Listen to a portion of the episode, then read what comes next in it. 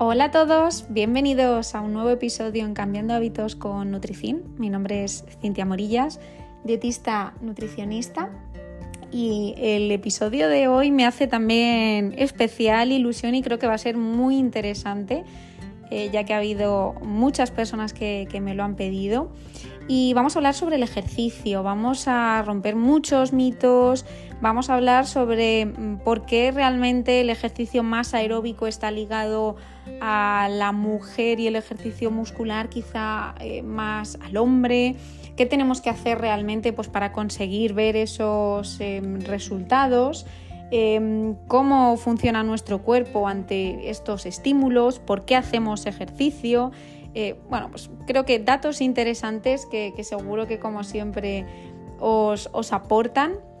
Y bueno, quiero hacerlo desde mi perspectiva también, como siempre, desde mi propia experiencia, mi propia experiencia también con pacientes, ya que como eh, sabéis, yo estoy especializada en entrenamiento y en nutrición deportiva, Em, he estado en gimnasios, em, trabajo a diario con em, personas que se dedican al mundo del, deporte de una manera mm, intensa, o sea, con gente federada, gente que al final eh, tiene unas exigencias pues muy diferentes a las que podemos tener la gente de a pie que hacemos simplemente ejercicio puntual en nuestro día a día eh, por el motivo que sea.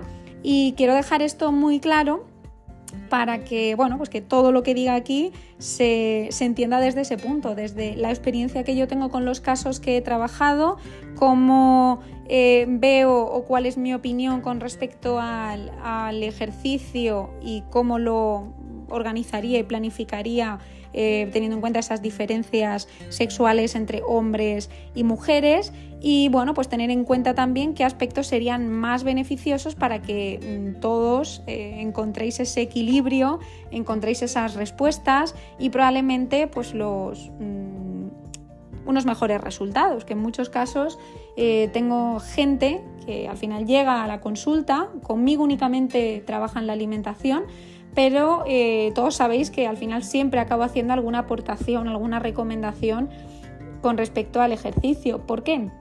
Porque creo que también es un pilar básico y muchas veces no lo estamos planteando bien y el motivo de este episodio es justamente eso, resolver dudas, romper muchos mitos, aclarar muchos aspectos que estoy segura que eh, para mucha gente pues van a ser muy muy útiles y nada, pues como siempre, mm, espero que, os resulte interesante y que os aporte, que al final es el objetivo. Y como siempre, pues os doy las gracias, eh, me hacéis enormemente feliz cada semana, yo sé que me repito, pero es que tengo que hacerlo, es que tengo que hacerlo porque cada semana esto va a más, cada semana hay más escuchas, más em, gente que me contacta a través del podcast. Eh, más personas generando ahí debate sobre las cosas que, os comento. Em, y de eso se trata al final de, aportar, de, que reflexionéis de alguna manera y que compartáis conmigo vuestras experiencias, que no hay nada más satisfactorio que esto y, bueno, pues me hace muy feliz que así sea y que em, podamos em, seguir disfrutando semana a semana de temas eh, novedosos, de temas que sé que os resultan muy muy útiles y sobre todo bueno pues que me deis ese feedback eh, que para mí es súper gratificante. Así que sin más arrancamos con este episodio que espero que os guste.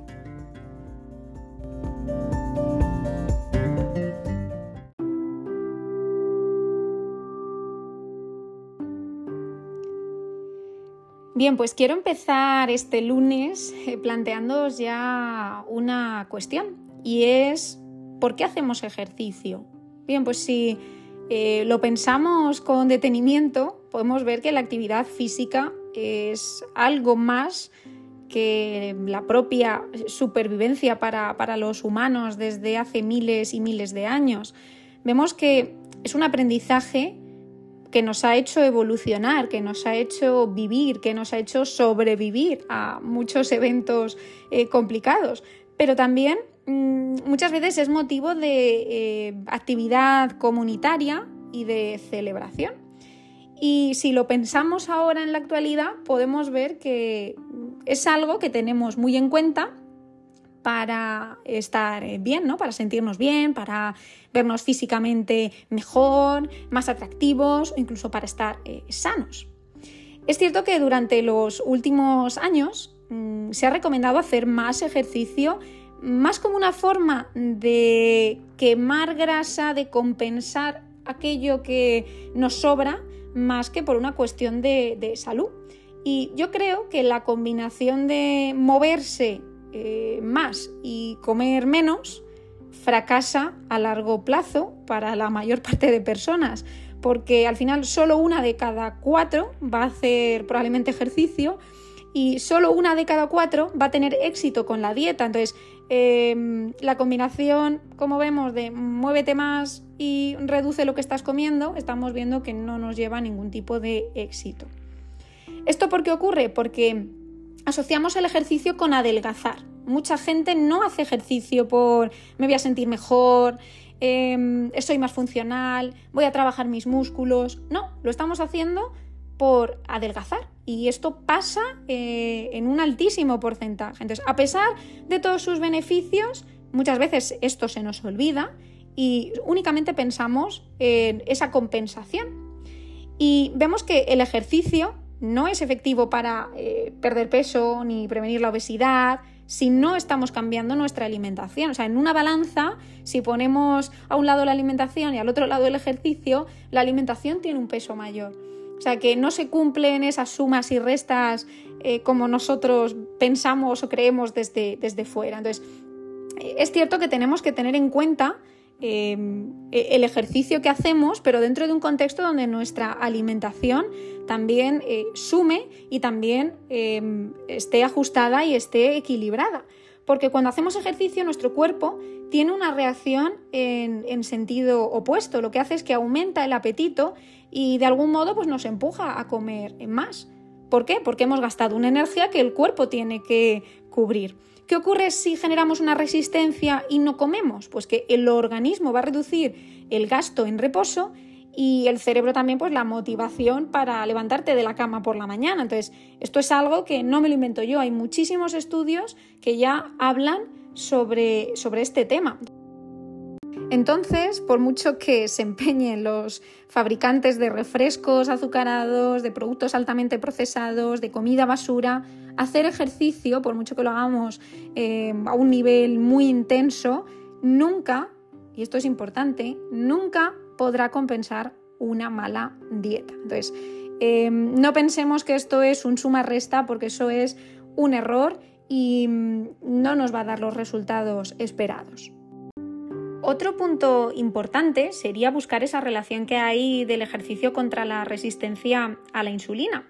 Y bueno, pues ligado un poco a lo anterior, si estamos viendo que el ejercicio mmm, no sirve para adelgazar como tal, entonces, ¿para qué hacerlo? Que es como también otra de las grandes eh, preguntas. ¿Hacemos ejercicio para vencer la resistencia a la insulina? ¿Lo hacemos para adelgazar? ¿Lo hacemos? ¿Por qué lo hacemos? Es importante también plantearnos esto. Entonces, eh, si la respuesta es para vencer la resistencia a la insulina, tenemos que ver que em, la resistencia a la insulina llega cuando las reservas de glucógeno están llenas. Y esto ocurre cuando no nos movemos. ¿Y qué ocurre cuando comemos? Pues que el azúcar no tiene dónde ir. Entonces la insulina se dispara y la grasa se acumula. Entonces, volvernos sensibles a la insulina es tan sencillo como vaciar las reservas de glucógeno de nuestros músculos haciendo ejercicio. Pero vamos a ver que no todos los ejercicios van a ser igual de efectivos, porque va a haber una gran diferencia entre el ejercicio moderado y el ejercicio intenso. Por eso es importante también hacer una serie de matices y tener todos estos aspectos en cuenta. A una intensidad moderada tardaríamos horas en vaciar las reservas de los músculos, en cambio, el ejercicio de alta intensidad consume el glucógeno en cuestión de muy pocos minutos. Entonces, con las reservas bajas, el tejido muscular va a estar más preparado para absorber la glucosa que va a llegar después. Por tanto, no tiene sentido darse una comilona y después intentar quemarla porque el daño ya está hecho. en su lugar, em, sería preferible ganarnos la comida, ¿no? Haciendo ejercicio intenso antes de comer. ¿Por qué? Porque el ejercicio también mejora la sensibilidad a la insulina a largo plazo y va a ayudar a reducir la grasa visceral, que al final es la responsable de la resistencia a la insulina, de la inflamación, así como de multitud de enfermedades eh, mucho más complejas para nuestro organismo y para nuestra salud. También hacer crecer los músculos eh, ayuda a que eh, los depósitos de glucógeno con más capacidad puedan absorber más glucosa. Entonces, el ejercicio es tan efectivo que reduce la resistencia a la insulina, incluso aunque no se pierda eh, peso. Y además, por el camino, el ejercicio nos está ayudando a aumentar nuestro metabolismo basal, hacer bajar el estrés, controlar el apetito, mejorar nuestro cerebro, nuestra vida sexual e incluso modificar para bien nuestra microbiota. Entonces, a la larga, también vamos a tener mejor eh, aspecto sin ropa. Cuando uno se mira al espejo, pues eh, todo va a ser una suma, pero tenemos que tener en cuenta siempre esta premisa. No hagas ejercicio para quemar la comida, hazlo antes para ganártela, que es un poco también eh, lo que hacían nuestros antepasados, si lo pensamos. Ellos estaban todo el día pateando, pateando, caminando, buscando qué llevarse a la boca y luego el premio era encontrarlo, ¿no? Pero tenía que haber un esfuerzo previo. No digo que ahora tenga que ser así, porque bueno, pues tenemos muchas más facilidades, pero que no sea tan tan fácil, ¿no? Que no sea tan fácil como va, venga, voy a la nevera y, y a ver qué pillo, ¿no? Porque muchas veces no estamos ni siquiera escuchando las señales de hambre, las señales de saciedad, que aunque eso es otro tema que también eh, nos dará para eh, hablarlo en otro, en otro episodio, en otro podcast, creo que también es interesante. Entonces, quedaos siempre con ese mensaje. Luego hay mucha gente que a mí me pregunta cuando les recomiendo ad HIT, me dicen, ¿y qué es un HIT? Bueno, pues un HIT es un entrenamiento de alta intensidad y se concentra pues, eh, de una manera mucho más intensa, mucho más potente eh, el ejercicio en poco, en poco tiempo. Que al final esto va muy bien para personas que al final tienen la excusa de es que tengo poco tiempo, es que no sé cómo hacerlo, es que no sé cómo buscar la intensidad si entreno en casa. Yo mm, he ido a gimnasios mm, durante eh, mucho tiempo. Ahora mismo entreno al aire libre o entreno en casa y os puedo asegurar que se pueden conseguir los mismos beneficios. Al final el límite te lo pones tú y hasta dónde quieres llegar también. Entonces es muy importante tener en cuenta estos aspectos. Em, eh, al final vemos que esos intervalos, mm, que también se conocen como Tabata, lo que hacen es eh, concentrar, como os decía, pues esa intensidad Em, durante un tiempo y al final lo que hacemos es que igual estamos haciendo un ejercicio durante 20-30 segundos a un nivel muy intenso y luego tenemos pequeños descansos de 10, 15, 20 segundos donde eh, metemos ahí una pausa o enlazamos con un ejercicio que tenga una intensidad un poquito más eh, leve intensidad media. Entonces, durante el ejercicio de alta intensidad no estamos quemando grasa, pero después sí, y se ha visto que en un programa HIT aumenta la actividad de las eh, enzimas que oxidan la grasa. Por lo tanto, pues eh, la gente que hace este tipo de entrenamientos va a perder más grasa, a pesar de que el ejercicio mm, consume la mitad de calorías totales que puede suponer el salir a correr. Y además el cuerpo se vuelve mucho más eficaz al quemar esa grasa y esto al final nos está generando otro tipo de combustible extra para los ejercicios de fondo. Y otro efecto que yo, bueno, pues digo muchas veces un efecto mágico de, los intervalos de alta intensidad se llama mm, EPOC, que son las siglas en inglés de exceso de consumo de oxígeno post ejercicio. Y tras hacer un ejercicio intenso, el metabolismo basal se mantiene elevado durante 30-40 horas y el incremento es de unas 200 mm, kilocalorías al día que a priori pues no nos parece mucho, pero pensad que esto es el equivalente a correr media hora sin tener que hacer nada. Entonces, después de los intervalos, el organismo va a quemar más grasa en reposo durante muchas más horas y esto nos va a ayudar también a que nuestro cuerpo se mantenga activo. O sea, no pensemos tanto en la intensidad del momento, sino en hacer un ejercicio que al final nos sea mucho más beneficioso y nos ayuda a que nuestro cuerpo se mantenga activo después y estimule em, esos otros elementos que a lo mejor otro ejercicio que estamos repitiendo, repitiendo, repitiendo, pues no, no nos lleva a ello. Vamos a hablar también del cardio estratégico. El ejercicio intenso de intervalos activa la adrenalina y la noradrenalina en mucha mayor cantidad que cuando hacemos ejercicio de manera pues, más moderada. Estas hormonas se llaman catecolaminas y cuando están combinadas disparan la utilización de energía en nuestro cuerpo, tanto de la grasa como del glucógeno. ¿Y esto qué quiere decir? Pues que por fin la grasa va a poder salir de las células, va a em, trasladarse al torrente sanguíneo para que la podamos usar como combustible. Pero ojo, cuidado, si después de los intervalos nos vamos a casa a comer como una bestia, pues va a ser fácil que la grasa que hemos sacado de las células vuelva a entrar y vuelva a almacenarse. ¿Cómo podemos evitar esto? Pues con un pequeño eh, truco, que así es como funciona un poco una sesión del famoso cardio estratégico, ¿no? Podemos hacer un calentamiento progresivo de unos cuantos minutos, 4, 5, 4 o 5 intervalos de 30 segundos, donde lleguemos a nuestro 100% eh, de capacidad y generar descansos de un minuto entre esos intervalos. Pero eh, no os paréis, sino que mantengáis un poco una intensidad que baje un poquito, si veníamos del 100%, pues que estemos en torno a un 60-70 de, nuestro esfuerzo máximo y luego terminemos la sesión con un mínimo de unos 20 minutos a ritmo constante, también a una intensidad más o menos del 60-65. Eh, esto, em, ¿de qué manera em, funciona nuestro organismo? Pues durante los intervalos tenemos que tener en cuenta que vamos a hacer crecer a nuestro cerebro y a nuestro cuerpo que, nuestra vida de alguna manera está en peligro, ¿no? Era un poco, como os contaba en el capítulo del estrés, como si nos eh, persiguiese un león, ¿no? Entonces, eh, los intervalos consumen rápidamente el glucógeno y la insulina, y esto dispara esas catecolaminas y la liberación de grasa, mientras que durante esos 20 minutos, a un ritmo cómodo y constante, nuestro cuerpo va a estar consumiendo también esa grasa. Y ya si queremos maximizar el efecto, sería interesante, como os digo, pues evitar comer al menos durante las dos horas anteriores al ejercicio y evitar una gran cantidad de azúcares en la comida siguiente. En su lugar es más interesante introducir más proteínas y más fibra. Entonces, pensad que si tenemos que hacer creer a nuestro cuerpo que eh, está en peligro, es como entrar en esa situación donde estamos al límite y que continuamente tengamos esos estímulos de estoy a tope, reduzco un poquito, estoy a tope, bajo un poquito, estoy a tope, bajo un poquito. Jugar con las intensidades, al final eso va a ser interesante, con un previo calentamiento y luego pues unos minutos finales donde eh, esa parte activa, ese cardio, no solo nos va a ayudar a bajar progresivamente la intensidad. En muchos casos también se ha visto que ayuda a evitar la sobrecarga eh, muscular, la fatiga muscular y esto también pues, eh, es un punto a tener en cuenta. Entonces, eh, es interesante también tener en cuenta que la prioridad sería ponernos inicialmente fuertes, ¿no? Y esto es algo que todo el mundo necesita porque... Mm, somos seres funcionales y necesitamos que nuestros músculos eh, estén activos. No solo debe activarlos una persona que sea un atleta, o sea, necesitamos dar trabajo y que eh, nuestro cuerpo funcione para lo que está preparado. Nuestro cuerpo está más preparado para estar en movimiento, para estar activo, para estar haciendo ejercicio, más que para estar todo el día sentado. Y esto es algo que nos tiene que hacer clic. Y una vez que conseguimos eh, estar más fuertes a todos los niveles, ¿Qué ventajas vamos a encontrar? Pues vamos a sentir menos fatiga.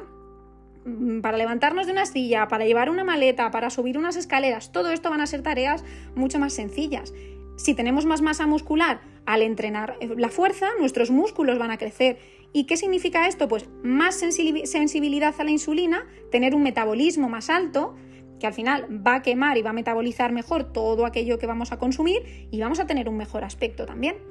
Menos estrés oxidativo, ¿por qué? Porque estamos estimulando al organismo a que produzca sus propios antioxidantes y esto es muy interesante. También si estamos más fuertes, estamos más protegidos de sufrir lesiones. O sea, unos músculos fuertes generan una barrera protectora Em, para que nuestros huesos pues, no estén expuestos a esas complicaciones. Y ya si practicamos cualquier otro tipo de deporte, pues va a ser mucho más interesante. Menos dolor. ¿Por qué? Porque la mayoría de los dolores de espalda, de rodilla, de cuello, se deben a una musculatura que está débil. Y todo esto puede mejorarse con ejercicios de eh, fuerza. Yo es algo que me llamó mucho la atención y os lo cuento como anécdota fui a, una, prueba que tenía con el urólogo. Como bien sabéis, yo tengo una piedra en un riñón. Es una piedra que está fija, que bueno, han decidido no, tocármela, no me molesta, por suerte, y ya pasé todos esos episodios de, cólicos. Pero lo más interesante de todo esto es que en una de las revisiones, em, el médico, en vez de centrarse en el problema en sí, en, una de las em, radiografías que me habían hecho, me dijo, em, tienes una espalda súper fuerte, mm, muy recta, mm, ¿haces ese ejercicio? Y yo le dije, sí, el ejercicio es un pilar fundamental en mi vida y no sé lo que es un dolor de espalda. Entonces me dijo, pues no sabes, mm, lo que tienes. Y creo que es cierto, ¿no? Y al final es verdad que toda la tensión que me puede generar el trabajo, las posturas de ordenador, el día a día que tenemos todos, me ayuda mucho el que el ejercicio esté ahí, el tener una espalda fuerte, tener una espalda trabajada y al final debemos enfocar esta idea y trasladarla a todo nuestro cuerpo. Todo nuestro cuerpo tiene que estar fuerte, tiene que estar compensado, tiene que ser funcional porque si seguimos viendo esos beneficios, pues también va a ayudar a que nuestros huesos estén más fuertes. Entonces, el mejor remedio para la osteoporosis, que yo lo recomiendo a todas las mujeres que están en esa fase de la menopausia también sufriendo eh, estos problemas, eh, es desarrollar la musculatura. También nos ayuda a sentirnos y vernos más jóvenes, porque hay una relación directa entre la masa muscular y la longevidad además de mejorar la salud en la vejez, por supuesto. Y también mantiene la masa muscular mientras adelgazas y esto proporciona mucha más fuerza. Incluso si yo tengo em, más masa muscular y lo que estoy bajando a la hora de de los porcentajes y de la bioimpedancia es la masa grasa, me voy a asegurar también que si genero más musculatura va a ser más difícil que tenga un efecto rebote, que mi peso eh, fluctúe, que tenga, bueno, pues esos cambios tan bruscos que tiene la gente que baja muchísimo peso, pero ¿por qué lo bajan? Porque están sacrificando su masa muscular. Esto es algo que yo repito y repito a todos y cada uno de los pacientes que veo en consulta.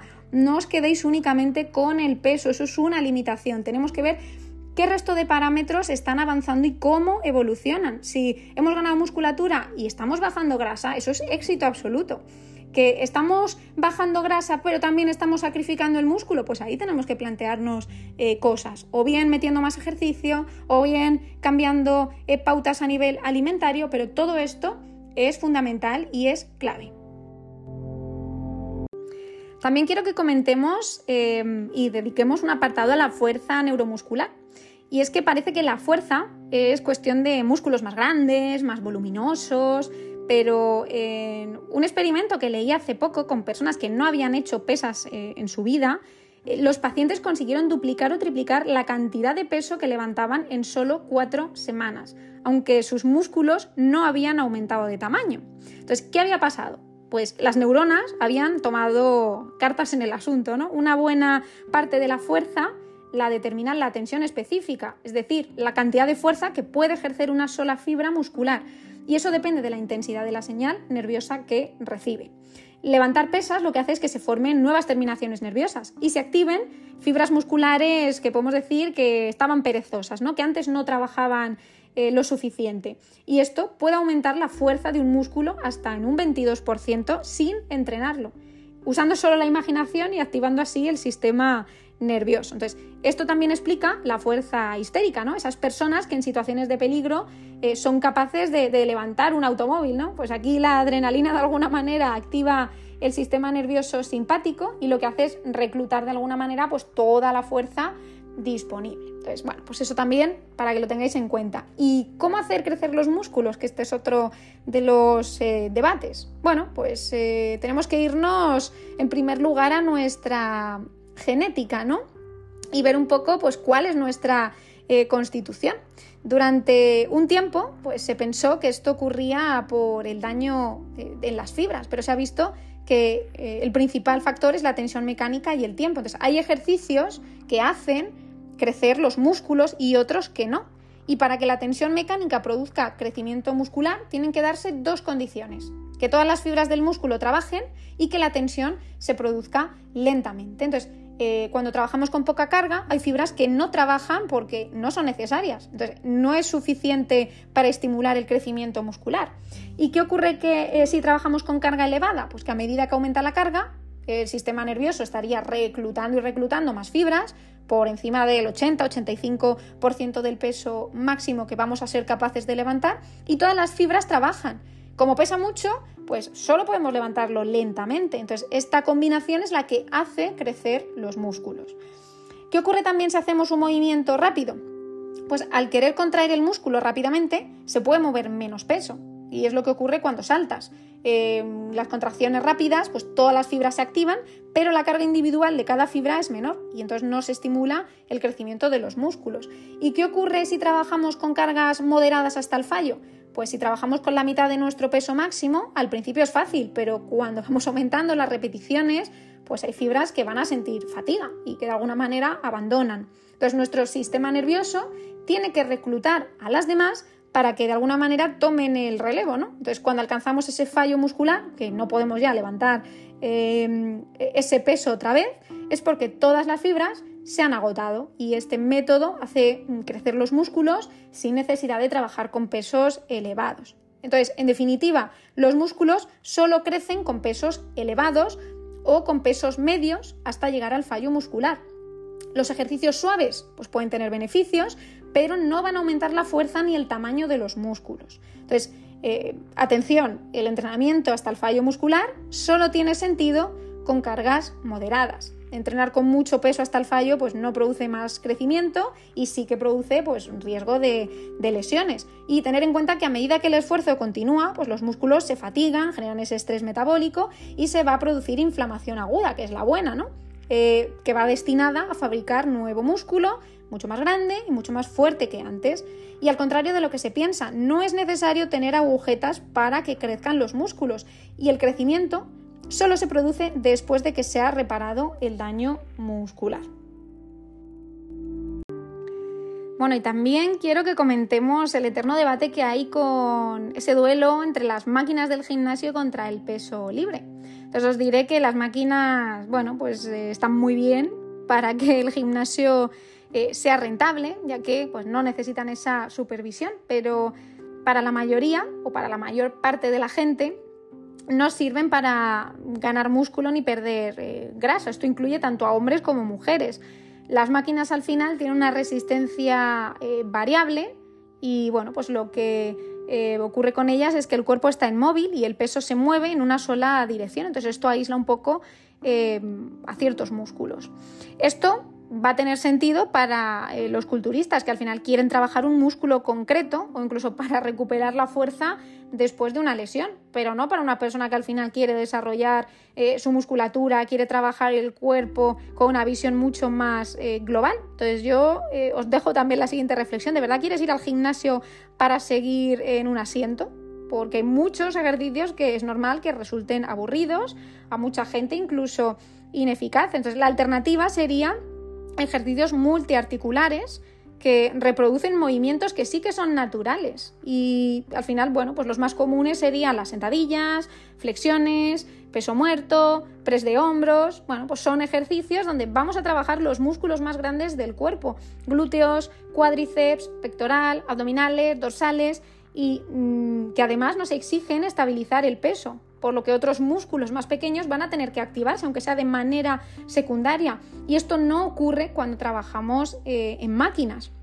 Eh, al final, si hay más músculos implicados, más fibras estarán activas, mayor ganancia de fuerza tendremos, por consecuencia, nuestro metabolismo será más elevado y a la larga tendremos menos grasa corporal. Entonces, tenemos que tener en cuenta que los ejercicios multiarticulares requieren un aprendizaje, por lo tanto hay que afianzar y consolidar la técnica. Si nuestra técnica no es correcta, podemos lesionarnos, como en cualquier deporte. Entonces, aprender estos ejercicios con una persona que nos ayude a hacerlos bien, con un entrenador, es una inversión que al final nos va a dar grandes beneficios a la larga, porque em, no es solo hacerlos, también es hacerlos bien. Entonces, las máquinas, bueno, pues como os decía, mm, van a rentabilizar el gimnasio, pero probablemente no ayuden a que nuestro cuerpo cambie de una manera eh, muy, muy drástica. Entonces, tenemos que tener en cuenta también el trabajar mm, con periodicidad y tenemos que tener en cuenta también, que yo por eso recomiendo a la gente que apunte, que tenga en cuenta sus entrenamientos, que analice ese avance progresivo para ir planteándonos también pautas y cambios, eh, porque tenemos que avanzar. Y tenemos que tener en cuenta también en qué momentos vamos a estar eh, con más peso, en qué momentos vamos a bajar. O sea, al final esto es un poco esas fases de carga-descarga donde avanzamos y retrocedemos teniendo en cuenta un poco pues, esos eh, objetivos. Y sobre todo que veamos el avance a todos los niveles, no solo el avance desde un punto de vista estético, sino el avance en la resistencia, en la capacidad de mm, sujetar, levantar cargas en mayores y em, al final también lo, veremos como una respuesta física, que nuestro cuerpo también está generando ese cambio y sobre todo que estamos afianzando y consolidando una buena técnica que nos va a evitar el riesgo de lesiones. También mm, quiero plantear algo que a mí me llama mucho la atención y es que en mi época también del gimnasio yo veía mucho que en la parte de eh, bicis, cintas, pues aquello estaba lleno de mujeres, mientras que la parte de máquinas o peso libre pues casi en su totalidad era todo hombres, ¿no? Entonces, eh, vemos que en los gimnasios, pues al final se tiende a separar un poco por, sexos, ¿no? Pues eh, que ellas realicen mucho más trabajo aeróbico y ellos más la parte de pesas. Pero eh, también escuchamos mucho, yo quiero tonificar, pero sin ganar músculo para no verme masculina. Y ellos al final lo que buscan es yo quiero más músculo, estar más fuerte, estar más marcado y no tener tanta grasa Em, abdominal. Y a este nivel quiero dejar claro que los cuerpos de los hombres y las mujeres, aunque tengan sus diferencias, no son tan eh, distintos. Entonces, eh, la única forma muchas veces que tenemos de conseguir evitar esa flacidez, de endurecer o tonificar nuestro cuerpo es consiguiendo una reducción de la capa de grasa y haciendo crecer los músculos que hay debajo. Y esto lo queremos por igual hombres y mujeres. Entonces, mm, en este caso la receta sería la misma para todo el mundo. Ejercicios intensos para aumentar la fuerza, para aumentar el metabolismo, para hacer crecer los músculos, limpiar la dieta y movernos más a lo largo del día para perder la grasa y bueno, pues tirar también de clases eh, colectivas. Mm, si al final nos motiva mucho más hacer una clase de boxeo, hacer una clase de aeróbic, una clase de spinning, para también eh, sumarlo a esa parte más activa. Y otra de las grandes preguntas es cómo consigo aumentar la capacidad aeróbica o cómo mejoro en los deportes eh, de fondo. Bueno, pues tenemos que entrenar también la estrategia. Si nos resulta muy fácil, no estaremos progresando. Y si vamos demasiado rápido, pues no seremos capaces de completar la distancia. Entonces, el punto justo se llama eh, umbral de lactato. ¿Qué es lo que ocurre? Pues que los músculos se fatigan porque las células se quedan eh, momentáneamente pues, sin combustible. Entonces, un ejercicio intenso como levantar pesas, correr un sprint, necesita mucha energía concentrada en muy poco tiempo. Y eso requiere consumir el glucógeno. ¿Y qué es lo que ocurre? Pues que la glucosa se transforma en piruvato y entra en las mitocondrias y eh, generan esa eh, energía celular. En esta reacción se necesita oxígeno pero si no hay suficiente, se acumulan iones de hidrógeno, que al final son ácidos, y esa acidez impide a las mitocondrias funcionar. Y el piruvato, que se queda en la cola esperando, lo transforman en lactato unas enzimas. Y entonces las mitocondrias no pueden consumir lactato, así que de alguna manera se recicla. Viaja por la sangre al hígado, donde se va a transformar otra vez en glucosa. Eh, el hecho de que aparezca lactato en la sangre es muy útil porque nos indica la intensidad a la que empezaríamos a agotarnos. Si queremos seguir corriendo, solo podremos hacerlo por debajo de ese nivel. Pero además, cuando entrenamos justo por debajo, con el tiempo, los músculos producen menos ácido, el umbral se eleva y podemos correr más rápido durante más tiempo. El corazón en este punto también crece y bombea mucha más sangre. Entonces, en general, por debajo del 85% de nuestras pulsaciones máximas, el lactato se va a mantener bajo control. Además, en este nivel, parte de la energía proviene de la grasa, lo que permite continuar durante más tiempo sin depender del glucógeno. Por eso también es muy interesante los entrenamientos eh, en ayunas. ¿Y cómo calcular fácilmente tu umbral de lactato? Pues podemos medir nuestras pulsaciones, hacernos pruebas de esfuerzo, pero sobre todo se observa cuando paras de correr. Si puedes hablar, pero eh, solo frases cortas, estamos en el umbral. Entonces, esto es un dato también importante que creo que debe ser clave en la gente que se plantea esa mejora, sobre todo a nivel del ejercicio aeróbico. Y como conclusión, sobre todo, os diría em, que rompamos esos mitos, ¿no? Que es importante también un trabajo con un profesional que nos asesore, que nos ayude en el proceso en el que estamos, trabajar de manera paralela la alimentación y el ejercicio. Mucha gente que solo trabaja el ejercicio y se encuentra bloqueado, no avanza, no mejora y en el momento que cambiamos pinceladas de la alimentación, eh, os puedo asegurar que el cuerpo es otro. Yo he tenido episodios donde he entrenado menos, pero he cuidado mi alimentación y os puedo asegurar que eh, físicamente no he notado grandes cambios eh, si analizaba mi masa muscular o mi masa grasa. Y sin embargo, si he tenido episodios donde sí que he hecho más ejercicio, pero eh, he bajado un poco más el ritmo con respecto a la alimentación y he tenido algunas semanas más complicadas, ahí sí que he observado cambios. Entonces, transmitir este mensaje creo que va a ayudar a mucha gente a que pueda enfocar este trabajo de manera paralela. Espero también haber resuelto pues muchos mitos que hay al respecto sobre el tema del ejercicio y como siempre pues os dejo la posibilidad de que me podáis escribir, me podáis preguntar, enviar vuestras dudas, sugerencias, ideas para más eh, temas que os apetezca escuchar y bueno pues os deseo como siempre una feliz semana y nos vemos lunes próximo con más contenido de interés. Gracias por estar ahí.